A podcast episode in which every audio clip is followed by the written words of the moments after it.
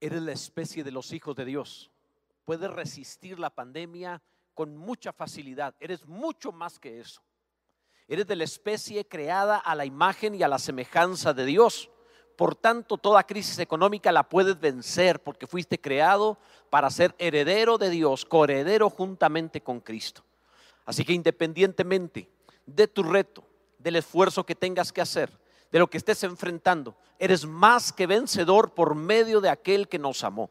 Bendito sea el Señor Jesús, que Dios nos ha amado en Cristo sobre todas las cosas y que nos ha permitido estar ligados a Él, tener paz con Él. Bendito sea el nombre del Señor. Por tanto, no te deprimas, no te decaigas, no te dejes vencer. No es el momento de pensar que no podrás. Claro que puedes vencer esta etapa que estás viviendo y no solo vencerla, sino salir fortalecido, bendecido, para que cuando venga el tiempo de paz, tú puedas producir aún mucho más de lo que has hecho en tu vida. Así que ten paz, tranquilo, Dios está contigo. Es un buen momento para repetir, para decir en voz alta el lema que tenemos como iglesia y que nos ayuda a enfocarnos para que la palabra de Dios sea viva en nosotros, se encarne y nos permita que Cristo sea formado en nosotros. ¿Qué te parece si... Pero antes de, mencionar el lema, es un buen momento también para recordarte que tú puedes ser parte de la obra gloriosa que el Señor está haciendo a través de palabra viva, mediante tus ofrendas, tus diezmos. Por ahí te pasaron la identificación, los datos necesarios para que tú puedas participar.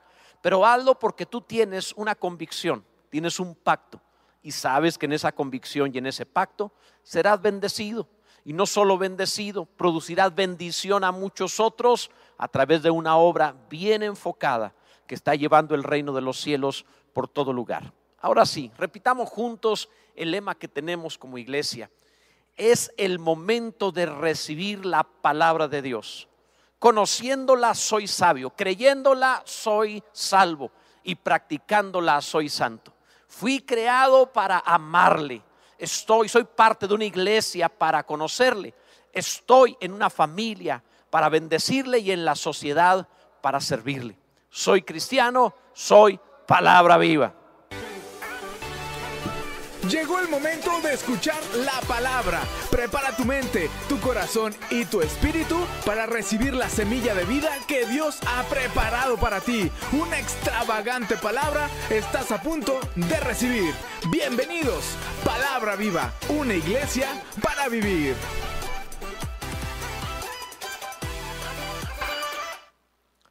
Conforme a la nueva serie que estamos viendo basada en la carta del apóstol Pablo a los filipenses, una serie para darte el secreto que da la Biblia sobre la felicidad. Cómo estar feliz en todo tiempo. Vimos la semana pasada el capítulo 1. Ahora, con el favor de Dios, nos centraremos en el capítulo 2.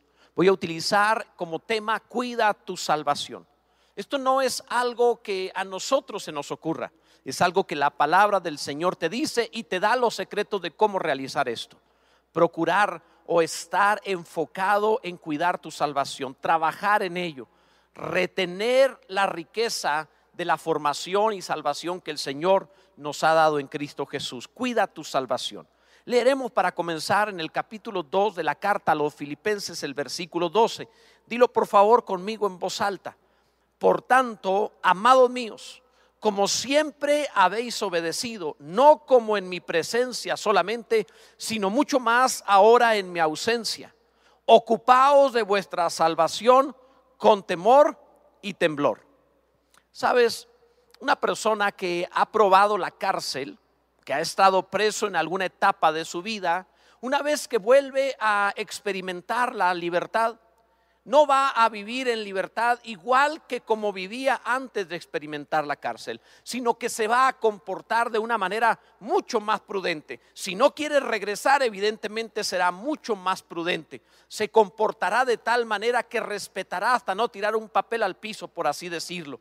Va a procurar retener, cuidar, ocuparse en la libertad que ha recibido. Y lo mismo sucede cuando hemos experimentado la fe que es en Cristo Jesús. Una vez que hemos probado la salvación y que estamos experimentando el proceso de transformación que el Señor trae para con nosotros, no nos vamos a descuidar, sino que nos vamos a ocupar en esta salvación tan grande.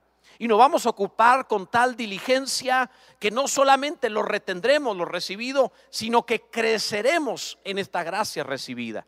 Por tanto, debes estar bien atento a los principios que la palabra del Señor nos enseña en la, en, en la carta a los filipenses, el segundo capítulo, para poder procurar ocuparte en tu salvación, crecer en ello y poder tener así el cumplimiento de lo que Dios ha prometido. Así que veamos primero, la salvación comienza en la conversión. Cuando tú creíste en Jesús, te arrepentiste, te convertiste, qué maravilloso, pero ahí no termina, ahí comienza. La salvación en realidad termina hasta la glorificación que tenemos. Cuando en aquel día, por la venida del Señor o por la resurrección, seamos glorificados, hasta entonces termina todo el proceso de la salvación. Estamos en un momento clave, importante de nuestra vida, desarrollándonos. Hemos experimentado, repito, arrepentimiento, hemos experimentado redención, hemos experimentado la expiación en Cristo, hemos experimentado cosas maravillosas, pero estamos en un proceso de santificación y un día podremos vivir también la glorificación. Mientras tanto, tenemos que, como dice el apóstol, ocuparnos en esta salvación para no interrumpir un proceso tan maravilloso. La pandemia que se está experimentando a nivel mundial pudiera estorbar en alguno ese proceso.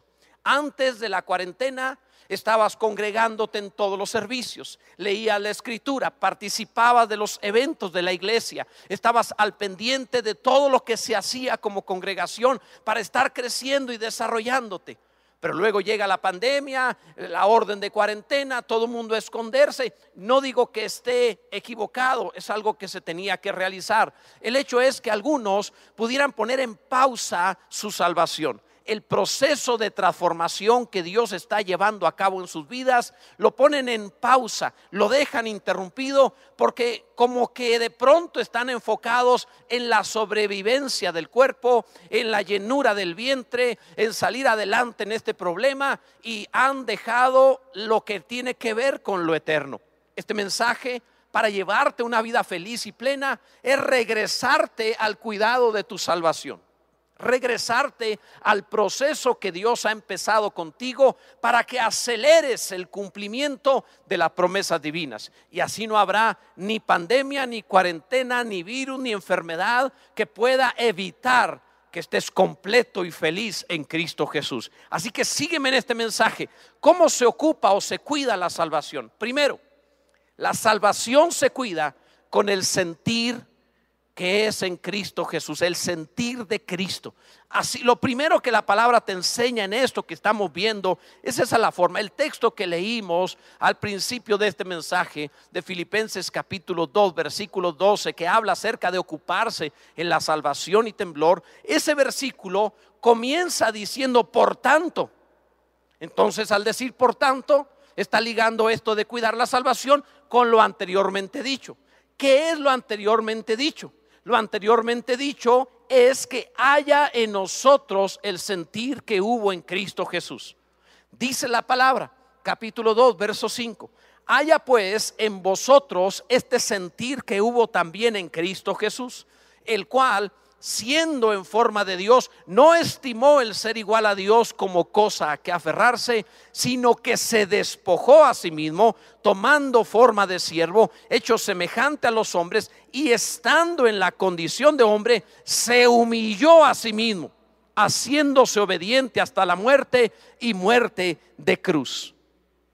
Los seres humanos, especialmente los seres humanos, de esta generación. Estamos hablando de, una generación que ha glorificado, por decirlo así, los sentimientos.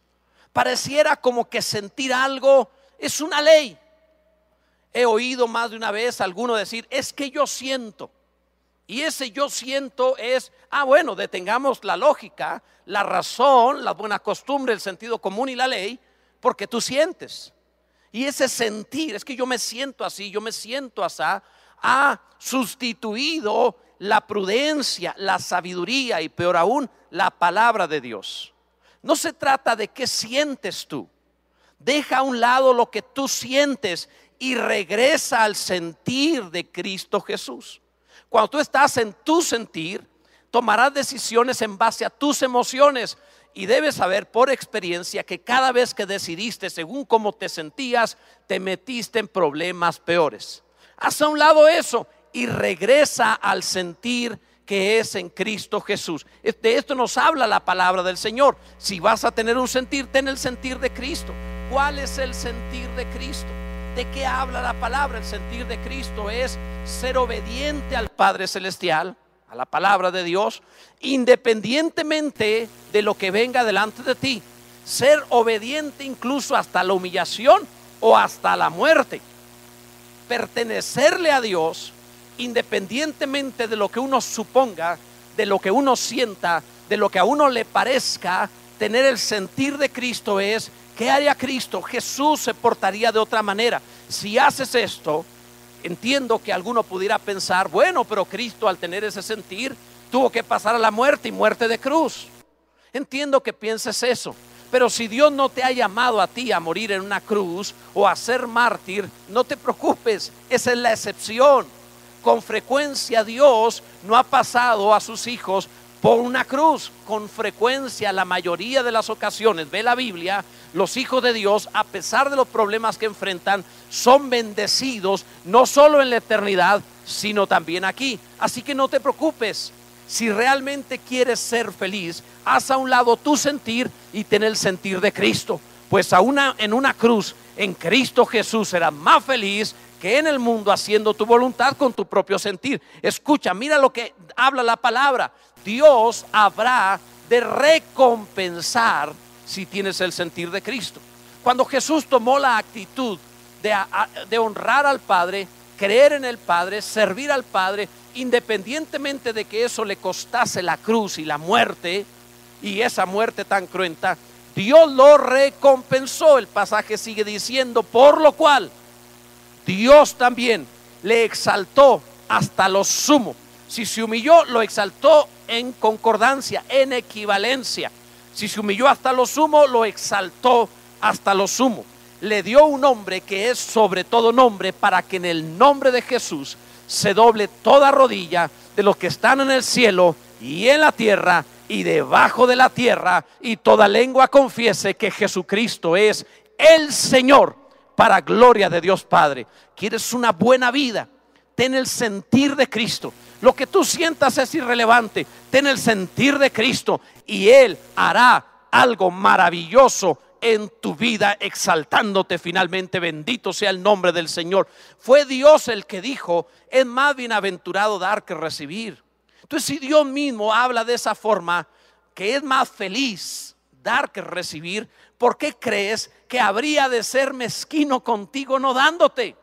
Si Dios mismo sabe la bienaventuranza de esto, te tratará bien, no tengas temor. El que tengas el sentir de Cristo no implica que tengas que tener sufrimiento, implica que tendrás el respaldo divino, que tendrás la recompensa divina, independientemente de lo que experimentes, Dios habrá de bendecirte. Él prefiere hacerte productivo que indigente, te bendecirá. Bendito sea el nombre del Señor. Ahí en tu lugar deberías glorificar a Cristo y decir, amén, bendito sea Dios. Ahí en tu casa donde estés, levantar las manos, dar gloria a Dios y pensar esto correctamente y decir, ah, ya sé que es cuidar mi salvación. Me ocupo en ella con el sentir de Cristo, de honrar a mi Padre. Bendito sea Dios.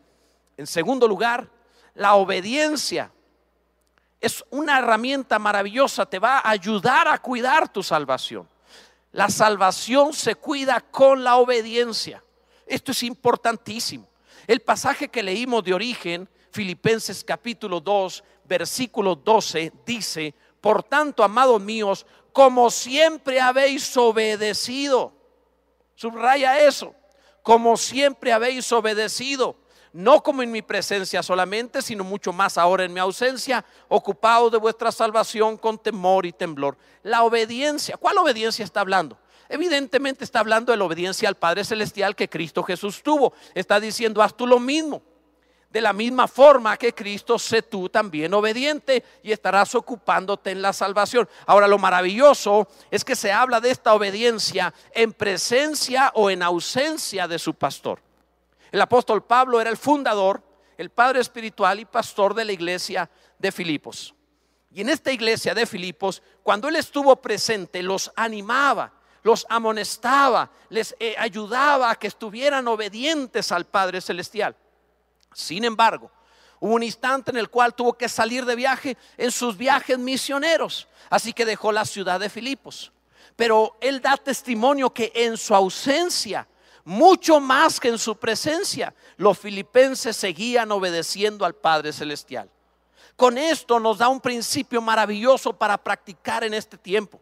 Y este principio glorioso es que en presencia o en ausencia de tu pastor, tú debes obedecer al Padre. Escúchame, la pandemia ocasionó que no tuvieras la presencia de la iglesia contigo. No estamos congregados, el templo en este momento está vacío, miles de sillas desocupadas, tú estás en otro lugar mientras estabas congregándote, escuchabas de mano de, tus, de voz de tus pastores el que te eh, mantuvieras fiel, el que obedecieras al Padre, el que hiciera la voluntad de Dios. Y doy testimonio que como iglesia fuiste obediente al Padre en la presencia de tus pastores. Ahora bien, en la ausencia en medio de una pandemia, en medio de una cuarentena, en medio de un momento en el cual te encuentras separados en esa ausencia, conserva tu obediencia al Padre para que te estés ocupando, para que estés cuidando tu salvación. No dejes de obedecer.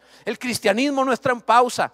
La fe cristiana no está en cuarentena. Nuestra obediencia a Dios no está en reposo. Seguimos tan cristianos como congregados. Seguimos tan entregados y como dice el apóstol, y aún más todavía en la ausencia, mostrando que no depende de que me motiven, sino de que amo a Dios con todo, con todo mi corazón. Bendito sea el nombre del Señor. Cuida esta obediencia y cuidarás tu salvación. Gloria a Dios. Sé como los niños pero como los niños que crecen y maduran. Un niño inmaduro hay que estarlo supervisando para que haga lo que tenga que hacer. Por ejemplo, en este momento que se están dando clases a través de las redes sociales o a través de internet, de tal manera que los niños están frente a una computadora, un iPad o, ante un teléfono para tener sus clases, clases naturales, pues el niño tiene que ser supervisado. Está la mamá o el papá a un lado presionando para que el niño o la niña no se levante, no se vaya de ahí, sino para que continúe atento a la clase. Y entendemos, son niños, son inmaduros. Pero eso hacen con los inmaduros. Se supone que cuando vas creciendo, llegas a un momento en el cual nadie te tiene que supervisar como adulto en una empresa, si estás haciendo trabajo en casa, no tiene que venir tu jefe del trabajo a tu casa a checar si no estás viendo otra cosa, si no te levantaste de ahí o si no estás dormido o jugando. Bien, no tiene que venir porque tú has madurado. No debes supervisarte porque tú creciste. Se supone que tienes obediencia, que tienes responsabilidad. Los filipenses, según las palabras de Pablo, eran un pueblo que en la presencia de Pablo, su pastor, obedecían al Padre Celestial. Pero cuando su pastor no estaba presente, sino que salió de viaje, los filipenses seguían de todas maneras, aún con más obediencia a Dios en la ausencia de su pastor. De la misma forma, en la ausencia de reunirnos, debes estar en plena obediencia al Padre Celestial, porque no dependes de que el hombre te motive o de que la iglesia se congregue, sino de que tienes el Espíritu de Dios dentro de ti. Bendito sea el nombre del Señor. Gloria a Dios. Cuida tu salvación. En tercer lugar, la salvación se cuida con temor y temblor. No, a la ligera, no de forma insignificante con temor y temblor. Muy significativo. Hay una, un compromiso interior profundo que te va a motivar a esto con temor, con temblor. Mira la palabra, volvamos a leer el pasaje. Por tanto, amados míos, como siempre habéis obedecido, no como en mi presencia solamente, sino mucho más ahora en mi ausencia. Fíjate esto, ocupaos de vuestra salvación con temor y temblor. La palabra ocupados es un término griego que significa trabaja esforzadamente hasta la consumación, hasta que se termine el empleo, el trabajo. La idea es que tienes que esforzarte eh, en trabajar en ello. Yo sé que la salvación es un regalo de Dios. En cuanto al perdón de los pecados, la vida eterna, desde luego. Pero el proceso de santificación, de recompensas y de glorificación, sí depende de que trabajes en ello. Y esto también es parte de esta salvación tan grande. Por eso te dice la Biblia, trabaja arduamente hasta consumar tu salvación. Ese es el término griego que utiliza si lo traducimos literal. Y luego te dice con temor y con temblor. Ahí usa dos palabras, con fobos y tromos. Fíjate lo que está diciendo. Fobos, con fobia. Quiero que entienda lo que significa este asunto de fobia. Te dice el, e, e, el, apóstol Pablo, cuida tu salvación, ocúpate en ella, trabaja en ella como si tuvieras fobia. Hubo una ocasión que subí a un avión y estando ahí en el avión, el compañero, el, el pasajero que venía enseguida, estaba muy nervioso estaba temblando, sus manos se agarraban del asiento así como, como si quisiera enterrarle los dedos, estaba realmente asustado. Y temblaba y estaba sudando, lo vi, dije, este hombre tiene fobia a volar, no se encuentra bien. Pensé, como pastor, estoy obligado a ayudarle, estoy obligado a calmarlo, a tranquilizarlo. Así que hice un truco simple, sencillo, y le dije, oiga, este, usted tiene miedo a volar. Y él ni volteó, solo me dijo sí, y ni volteaba, muy asustado. Así que le dije, ¿y de qué religión es? Él me dijo, soy católico. Y dije, ah, con razón. Porque era tiempo de, Juan Pablo II, cuando él era el Papa. Con razón. Pues si yo he visto a su líder que cuando baja de un avión tiene tanto miedo que cuando se baja besa el suelo. Aquel hombre se enojó, volteó y empezó a discutir. No, y, y le seguí el juego y discutimos un ratito. Ya cuando estábamos arriba le dije, ¿se dio cuenta que ya despegamos y está en el aire?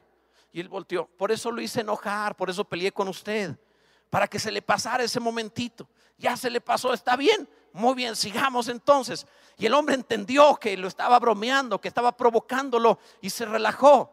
Pero una fobia puede provocarte que verdaderamente arruines todo o cambies todo. Fobia.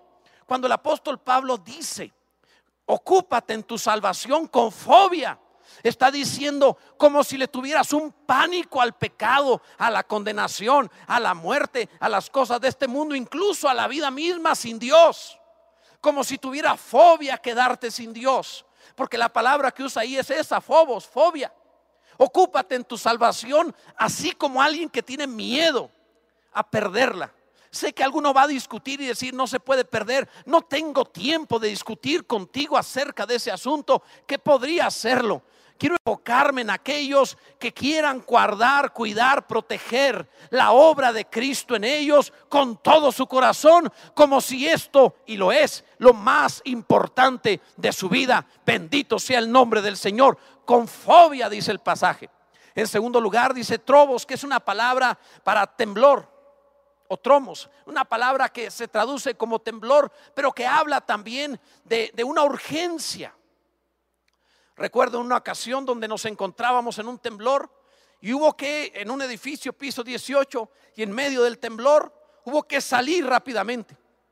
La gente corría por las escaleras, personas que no podían andar, claro que corrían, y hubo algunos que al salir ni siquiera se habían vestido apropiadamente.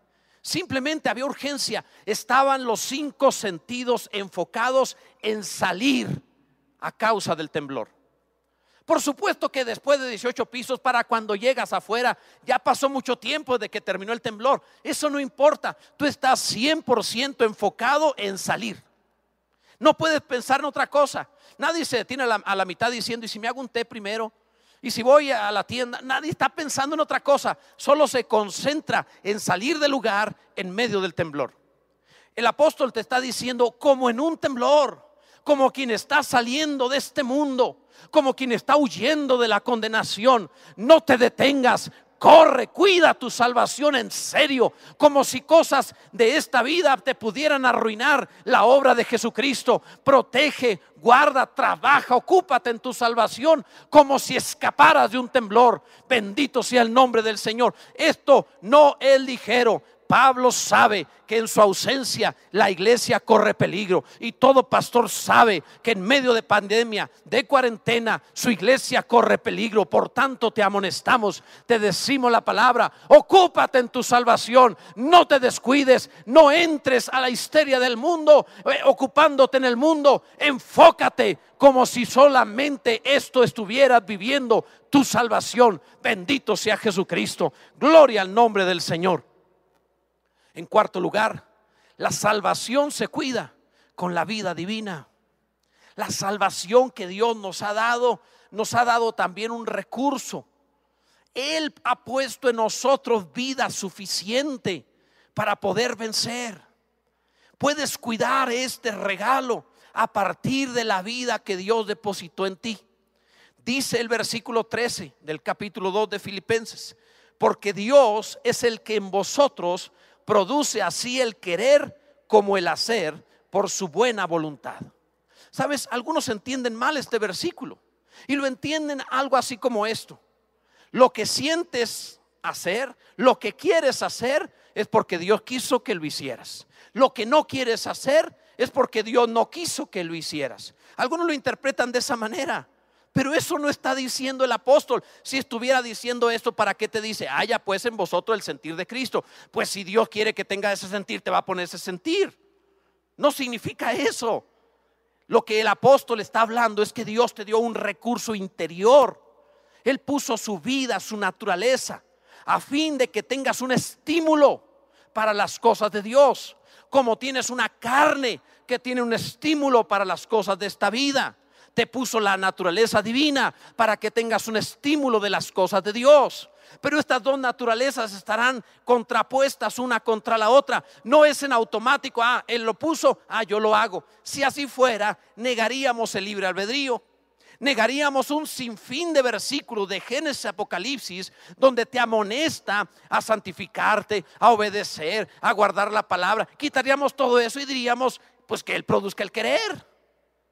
Si no dejo este pecado es que Dios no me lo quitó, no me puso el sentir de quitarlo.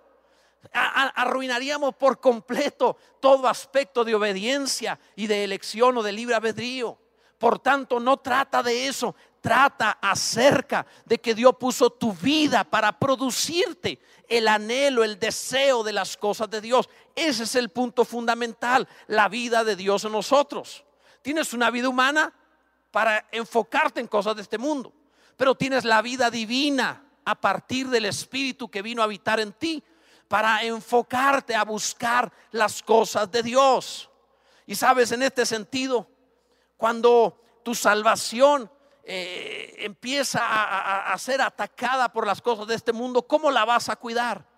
Teniendo el enfoque correcto, la obediencia, el sentir de Cristo, es decir, poniéndole atención a la vida que Dios puso en tu interior por encima de todas las cosas que pueda desear la vida de tu carne, la vida de tu alma. ¿Cuántas veces el ser humano dice durante el día, yo quiero, yo deseo, yo anhelo, yo quiero esto, quiero lo otro, no quiero esto? ¿Cuántas veces hablas de lo que quieres? Y en este sentido todo ser humano lo dice constantemente. Incluso tenemos hasta por costumbre, sea en una conferencia o en cualquier otra reunión, que aún el que dirige pueda decir, es que quiero que hagan esto, quiero que hagan lo otro. Y esta palabra quiero está tan pegada al alma del ser humano. El punto aquí es que quiere el Espíritu que ha sido puesto en nosotros. Empieza a oír el querer del Espíritu Santo. ¿Qué quiere Dios? No, no quiere tu depresión. No, no quiere tu lástima. No, no quiere tu sufrimiento. No, no quiere tu derrota. No, no quiere tu queja. No, no quiere que renuncie. No, no quiere tu pecado. El Espíritu de Dios quiere formar a Cristo en tu vida y que sea un poderoso Hijo de Dios manifestado ahí en esa casa, en ese trabajo, en esa vida. Cristo en nosotros, la esperanza de gloria. Bendito sea su nombre para siempre. Gloria a Dios. Lo que Dios quiere. En quinto lugar, la salvación se cuida con la palabra viva de Dios. Y el apóstol habla de eso. Dios nos ha dado una palabra que no son conceptos, es vida. No se trata solo de ideas, es, por decirlo así, orgánica, biológica. Permíteme los términos para hacer referencia a que está viva. y fue dada para producir en nosotros este querer, esta nueva vida, este cuidar nuestra salvación. Dice el versículo 16. Fíjate el consejo del apóstol para cuidar nuestra salvación. Asidos de la palabra de vida, para que en el día de Cristo yo pueda gloriarme de que no he corrido en vano, ni en vano he trabajado. Bendito sea Dios. Cuida tu salvación haciéndote, agarrándote ah, de una manera fuerte, asiduo de la palabra de Dios, la palabra de vida, dice el pasaje. Esto es maravilloso. Sabemos que la palabra de Dios es la palabra de vida. La palabra escrita, la Biblia. Sin embargo, ¿por qué el apóstol dice la palabra de vida? Hubiera dicho las escrituras. Pero él dice la palabra de vida porque hay otras cosas que son palabras de muerte. Hay palabras vacías, hablar por hablar. Palabra de muerte, ¿en qué sentido? Lo dice en el versículo 14, hace todo sin murmuraciones ni contiendas. Hay palabra de muerte. Aquellos que están hablando murmuración, quejándose, criticando a este y a aquel, hablando mal de los demás, palabra de muerte. El apóstol dice, la palabra, Dios mismo te dice, no tengas, no te aferres a las palabras de muerte, porque arruinas este cuidado de la salvación. Cuida tu salvación, ocúpate en tu salvación. Has sido aferrado a la palabra de vida, no de muerte. Deja las murmuraciones, deja las contiendas y aférrate a la vida. Eso dice la palabra. Ahora, ¿por qué? Si las escrituras son la palabra de vida, ¿por qué no lo dice así?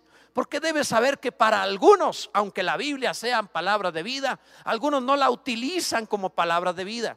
Algunos son condenatorios, apocalípticos, quejumbrosos, con, apocalípticos con, comillas. Son, eh, usan la Biblia para producir debate, contienda, murmuración, muerte.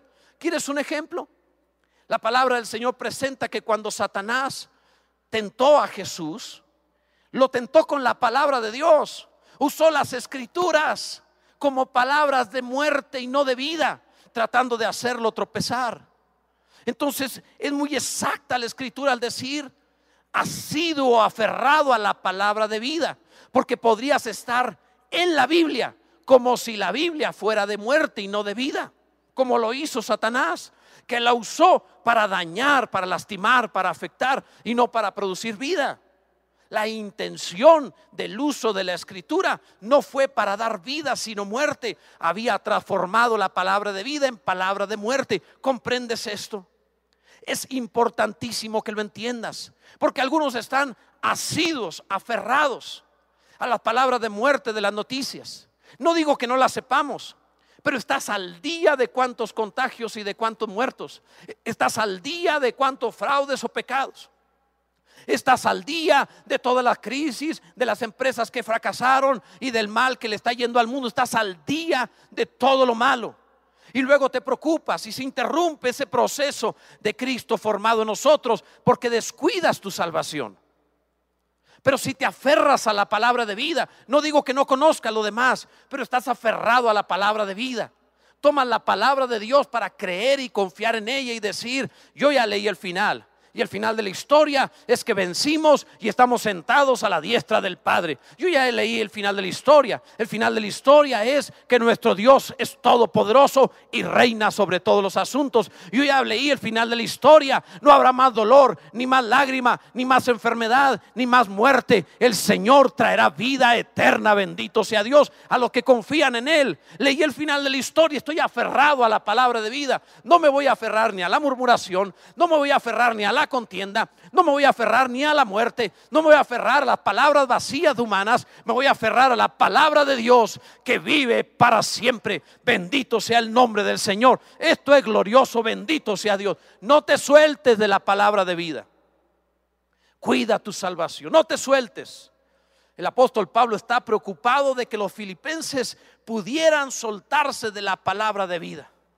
Y les dice que si se sueltan de eso, dice él, después yo voy a perder todo lo que trabajé en ustedes. Te vuelvo a leer el pasaje, fíjate bien, dice él de esta manera, ha sido de la palabra de vida, para que en el día de Cristo yo pueda gloriarme en las recompensas, yo pueda gloriarme de que no he corrido en vano, ni en vano he trabajado con vosotros, porque cuántas personas podrían arruinar lo que se empezó en ellos por soltar la palabra. Están más metidos en redes sociales sin Cristo, más metidos en el chisme y el problema, en lugar de estar asidos, aferrados a la palabra. No te sueltes, que no sea en vano lo que la gracia de Dios ha empezado en ti. Que no te tenga que decir un día como eh, eh, el escritor mismo, el mismo escritor a los Gálatas cuando le dice de la gracia habéis caído. Que no tengamos que decir fue en vano tanto trabajo porque te soltaste. Amado, aférrate a la palabra. Es como un niño formándose en el vientre de su madre. No podemos decir, ah, ya concibió la mamá, todo está listo, ya no hay nada que hacer, terminó el trabajo. No, hay un proceso de formación, se está gestando, van a pasar nueve meses. En ese tiempo el niño tiene que alimentarse y crecer. Ahora, ¿un niño podría sobrevivir con mala alimentación? A lo mejor sí. Probablemente no, pero a lo mejor sí. Supongamos que ese niño no recibió la nutrición correcta. Supongamos que algo le faltó hubo vicios en la madre que dañaron al pequeño. Y supongamos que no muere, que sobrevive. Estará con muy poco peso puede tener malformaciones o daños considerables que le afectarán toda su vida. Porque aunque estaba en gestación, no había terminado el proceso. Amado, estás en gestación. Toda esta vida es un proceso de gestación. La palabra de Dios ha sido concebida en ti y es un proceso de gestación hasta que Cristo se ha formado en nosotros. No lo arruines por no tener el alimento de la palabra de Dios. No lo arruines por tener vicios o cosas que, echen a perder este proceso. No lo eches a perder. Aférrate a la palabra de vida. A pesar de lo que venga, aférrate. No arruines el proceso para que un día no solo seas salvo, sino seas salvo con recompensas, con galardones, con la gracia de Dios aumentada sobre tu vida, porque fuiste fiel y el Señor pueda decir, bien, buen siervo fiel, en lo poco has sido fiel, en la pandemia, en la cuarentena, en la escasez, en la enfermedad, en la necesidad, fuiste fiel, sobre mucho te pondré, entra en el gozo de tu Señor, bendito sea Dios para siempre, gloria a Dios. La palabra de Dios para ti este domingo es guarda, cuida, ocúpate en tu salvación. Que no venga este tiempo a distraerte y provocar que en ese descuido se detenga o se arruine la obra que Dios ha empezado en nosotros. Amado, no habría tantas advertencias bíblicas si no hubiera peligro. Dios no pone letreros cuando no hay riesgos. Dios no habla de cosas que no puedan pasar. Nuestro Dios no habla por hablar. Tantas advertencias y amonestaciones bíblicas son para que no arruines la obra que Dios ha empezado en ti. De parte de Dios no habrá falta. El que comenzó la buena obra la terminará. Él no va a fallar. Pero tú tienes que responder a esta gracia conservando tu fe, como dice el apóstol en 1 Corintios 15, porque si la dejas esta fe, creíste en vano. ¿Entiendes esto? Mantente firme. Es un momento importante para renovar nuestra fe, aferrarnos al Señor, cuidar nuestra salvación como con fobia o como quien tiene miedo en un temblor. Ora conmigo y dile a Dios, Señor, yo quiero poner atención a este regalo maravilloso que me has dado de salvar mi alma, estarme transformando, santificando porque un día concluirá la obra y seré glorificado y estaré contigo. No quiero arruinarlo ni dejarlo incompleto. No quiero dejarlo a la mitad. Te necesito, Señor. Y en esta necesidad que tengo, te ruego que despiertes en mí, que se vuelva más fuerte esa vida, que la gloria tuya en mi interior sea más poderosa que la carne, que brille fuerte. Me aferro a ti, Señor, y a tu palabra de vida, no de muerte, no de malas noticias. Me aferro a ti, Señor. Vivifica nuestras vidas, Señor. Gracias por habernos salvado. No tiraremos un regalo tan grande. Gracias por habernos perdonado y por habernos dado tu Espíritu Santo. Mantendremos esta confianza hasta el fin. Gracias, Señor. No nos descuidaremos.